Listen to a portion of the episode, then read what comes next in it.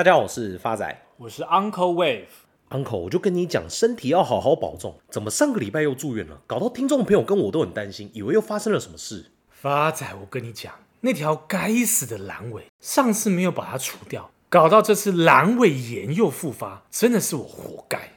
在双十连假住院的这段期间，让 Uncle 深刻的体悟到何谓生死交关。发仔，你相信民间信仰吗？你的鬼话我都相信了，民间信仰怎么可能不相信？老一辈的人常讲，当一个虚弱的人在医院的时候，耳边只要响起铁链的声音，那就代表七爷八爷要来索你的命了。这个故事，Uncle 起初不相信，直到年假的前一天，Uncle 腹部感到剧痛，于是半夜开车前往台大医院。就在停车场准备搭电梯的同时，Uncle 的耳后约莫三十公尺处传来稀疏的铁链拖地声。回头一看，有位身高将近一百九的大叔，穿着白袍，拖着一条铁链，尾随着我进了电梯。当时的我忍着腹部的疼痛，连正眼都不敢瞧他一眼，只能盯着地板上的链子看。这位大叔在电梯到了四楼的同时，看到我害怕的样子。便低沉地说：“这位兄弟，你不要害怕。”同时指着地板上的铁链，正准备说话时，他猛然大叫一声：“靠北啊，外告嘞！”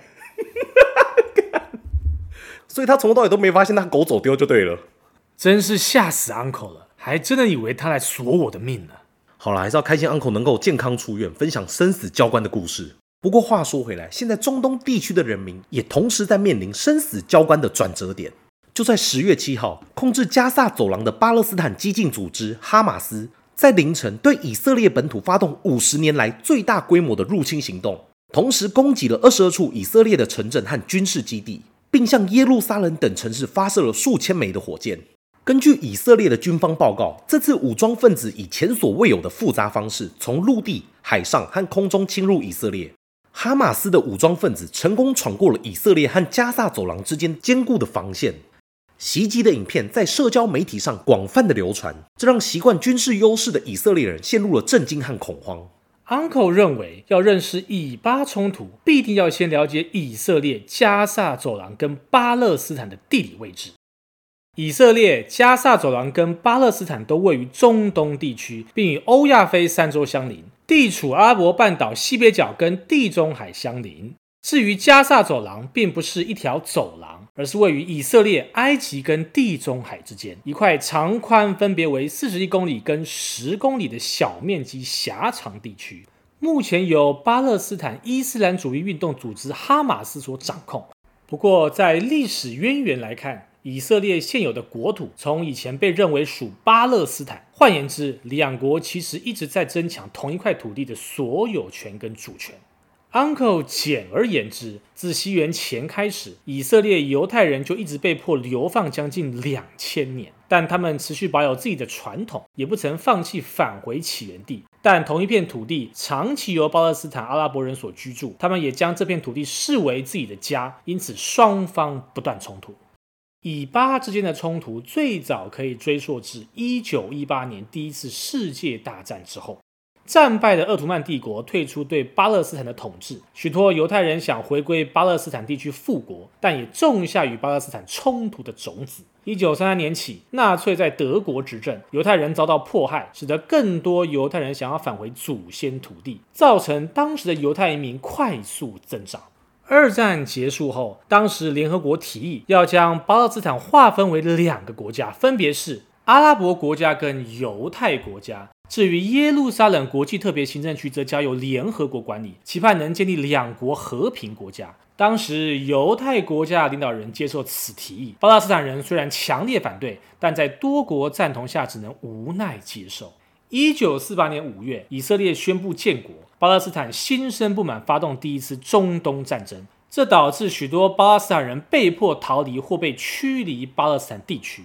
有鉴于此，巴勒斯坦人成立巴勒斯坦解放组织，简称 PLO，以寻求建国。后续几年间，以色列以精良的武器强势扩大版图，远超越先前联合国划分的范围，导致以巴冲突难以平息。此时，巴勒斯坦人当中更为激进的武装团体哈马斯也由此诞生。该组织成立的目的在于消灭以色列。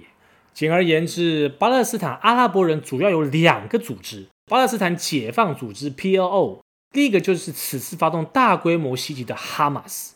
但相较于巴勒斯坦解放组织选择温和对抗途径，哈马斯则倾向激进，透过武装力量从以色列手中解放巴勒斯坦。目前，全球有数十个国家将哈马斯视为恐怖组织。至于巴勒斯坦解放组织 （PLO），则曾获联合国观察员的身份。简言之，目前巴勒斯坦处于两块领土、两个政府的状态。加萨走廊由哈马斯掌控，约旦河西岸则由巴勒斯坦解放组织 （PLO） 治理。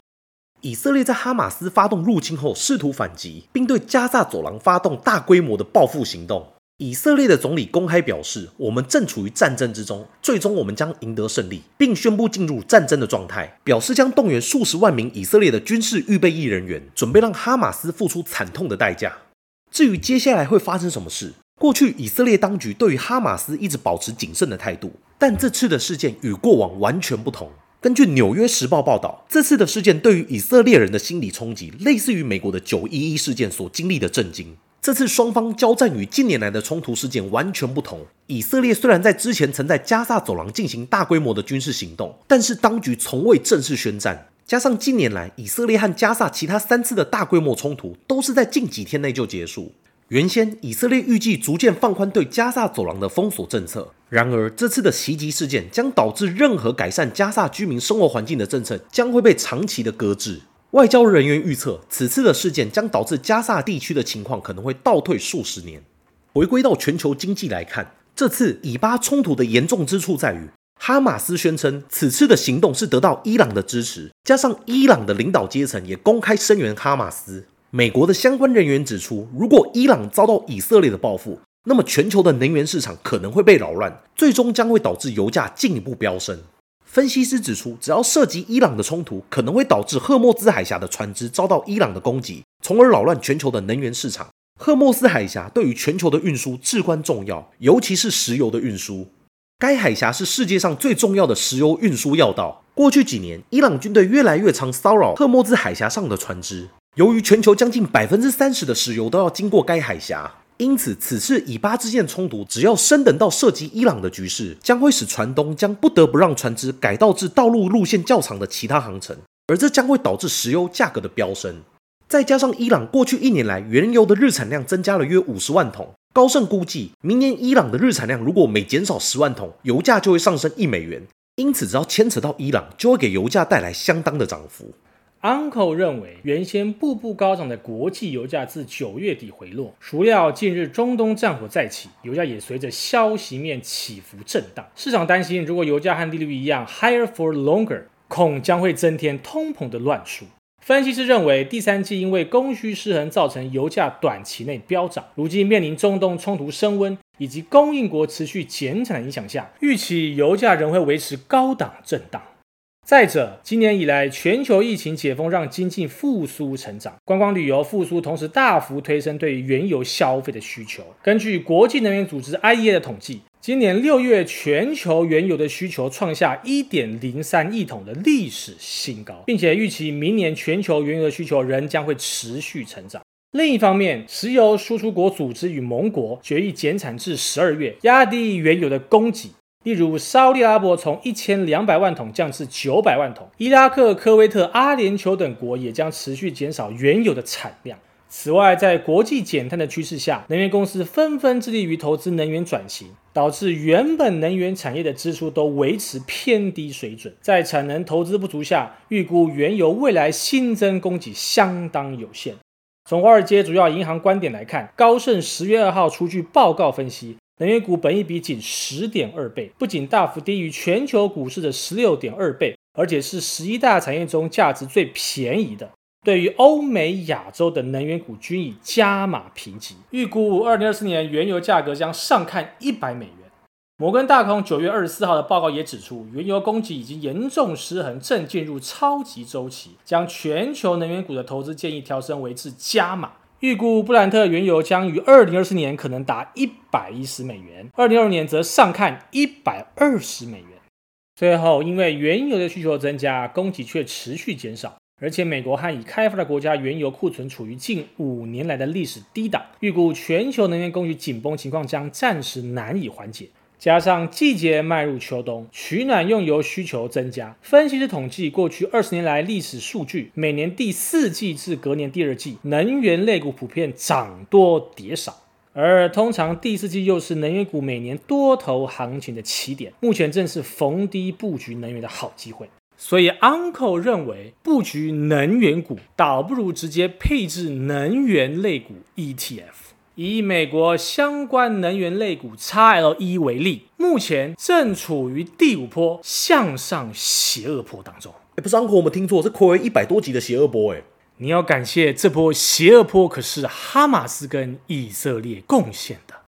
第一波从二零二二年七月十四号的六十五点四八元涨到二零二二年八月二十九号的八十五点一八，修正到二零二二年九月二十六号的六八点六六，再涨至二零二二年十一月十四号的九十四点七一，最后再回落到二零二三年三月十六号的七十五点三五。那么目前就是从七十五点三五往上推升的邪恶第五波当中。那么未来的目标价将会落在一百一十元，预期报酬将近还有二十二个 percent。做是回复听众朋友时间，第一位是我们老朋友股市阿祖玛的留言，Uncle 发展你们好，年初时买了许多二十年的美债 ETF，到现在的报酬率都已经是负十个 percent，请问现在适合逢低再加码吗？Uncle 在此解答股市阿祖玛的疑惑。美债一直以来都是各大金融业者跟法人的持有工具，因此在所有投资标的的风险当中，它绝对是最低的。而现在绝对是美债的买点，而非卖点。Uncle 不知道明年是否会降息，但是可以肯定的跟你说，未来的长期利率一定走跌。因此，阿祖玛，你不用担心手边的部位，适时加码即可。下位是我们新朋友 Melody 佳宇的留言，感谢两位幽默铺梗的专业知识，谢谢分享建议，很实用于生活理财及生活，生活及理财。Uncle 再次感谢新朋友 Melody 佳宇的支持，正是因为有你们的支持，Uncle 的身体才可以尽早康复，与你们相会。下一位也是我们老朋友支持支持支茶的留言，Uncle 发财主持人好，最近以巴战争来的突然，请问未来会影响哪些产业吗？支持支持支持啊，您好。老朋友不愧是老朋友，真的是心有灵犀一点通。在看到您留言的同时，Uncle 刚好结束这集的录制，这不是缘分，什么才叫缘分？下一位是新朋友 Jackie 徐的来信，亲爱的 Uncle 发仔，你们好。首先要感谢你们用心制作节目，我每集必听。最近在观察美股 AAOI，如同 Uncle 分享的台股重达，都是网通类股，想请问一下 Uncle AAOI 的买点价格。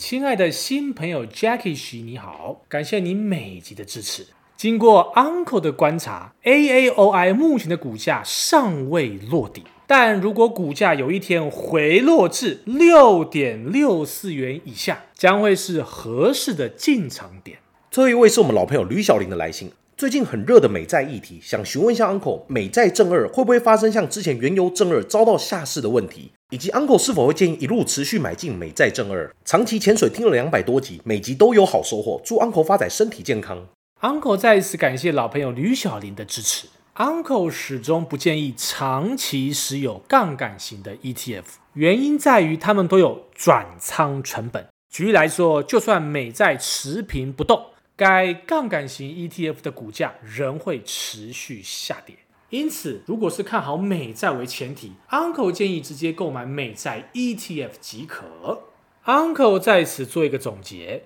炮声一响，油价飙涨。只要以巴冲突不断扩张，再加上第四季的原油需求旺季，油价到明年第二季以前，绝对是易涨难跌。给大家做个参考喽。谢谢大家，我是 Uncle Wave，我是发仔，我们下次见。